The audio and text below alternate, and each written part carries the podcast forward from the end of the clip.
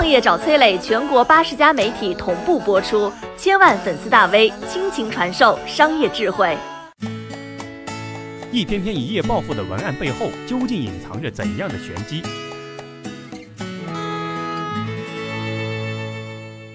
为了钱，骗子们的套路能有多深呢？二零一八年五月，一篇文章在朋友圈刷屏，文章的标题：大学生利用专业知识破解彩票获刑。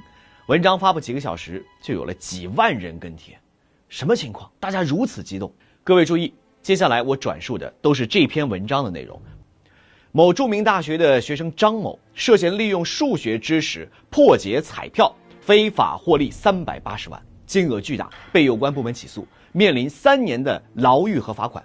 张某的班主任接受采访说：“张某家境贫寒，但是成绩特别好，保研，可惜一时糊涂，断送了美好前途。”说到这里，班主任一脸的惋惜。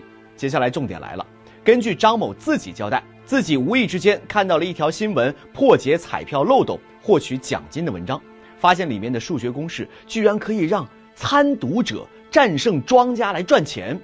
发现这个漏洞之后，他非常的兴奋，联系了文章里的博彩人员，注册账号验证自己的想法。然后这篇文章里连续放了几张张某和博彩人员沟通的聊天截图。最后，张某真的通过这个数学公式赢到了三百八十万的奖金，但是他触犯法律，人生归零。最后，张某流下了悔恨的泪水，他的母亲也是泪流满面。好的，文章的内容到这里就说完了。你是不是愤愤不平啊？凭本事中奖赚钱，为什么抓人？你先别气愤，仔细思考这件事儿，你会发现疑点重重。第一，这么一个严肃的新闻话题，居然是一个美食类的账号发布的。第二，文章从头到尾都没有真实的人名和地名。第三，文章当中的配图，大学里哪里有这么大年纪的班主任呢？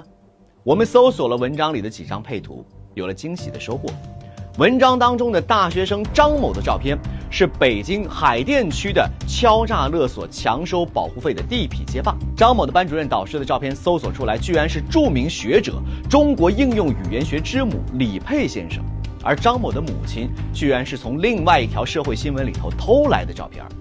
这么说来，这是一篇假新闻喽？这事儿可没有这么简单。这文章当中暗藏的骚操作让人震惊啊！这篇文章里把张某的套利方法写得一清二楚啊，还把赌博网站的工作人员和张某的聊天记录放了出来。最有趣的是什么呢？赌博网站工作人员的昵称居然就是这个赌博网站的网址，挂出来的几张照片也都打了马赛克。第一张打的是后半段，第二张打的是前半段，拼在一起就是完整的赌博网站的网址。没错，看到这里。你恍然大悟了吗？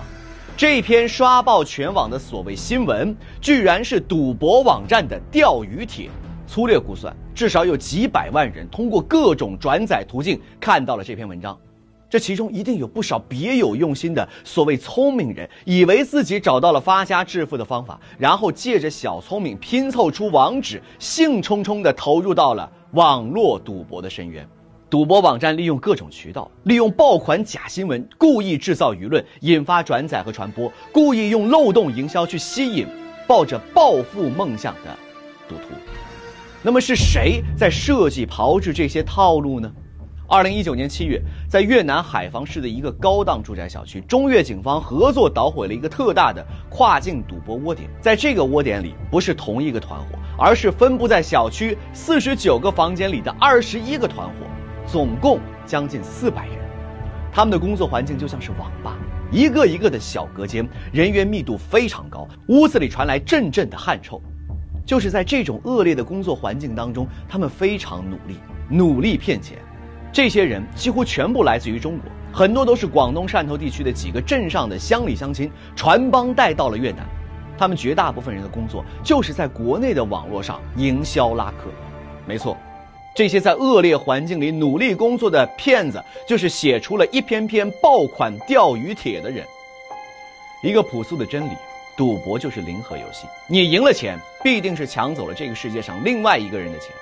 为什么有那么多赌徒会确信自己能抢走别人的钱呢？他们选择恶，他们不值得同情。愿你我心存善念，选择脚踏实地，努力用劳动技术去创造价值，去服务他人。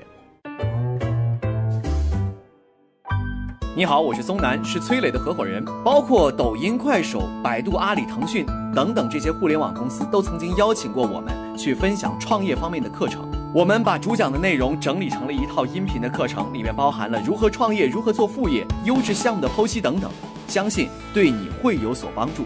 下拉手机屏幕，在节目简介里添加我的个人微信，这套课程今天免费送给你，快去领取吧。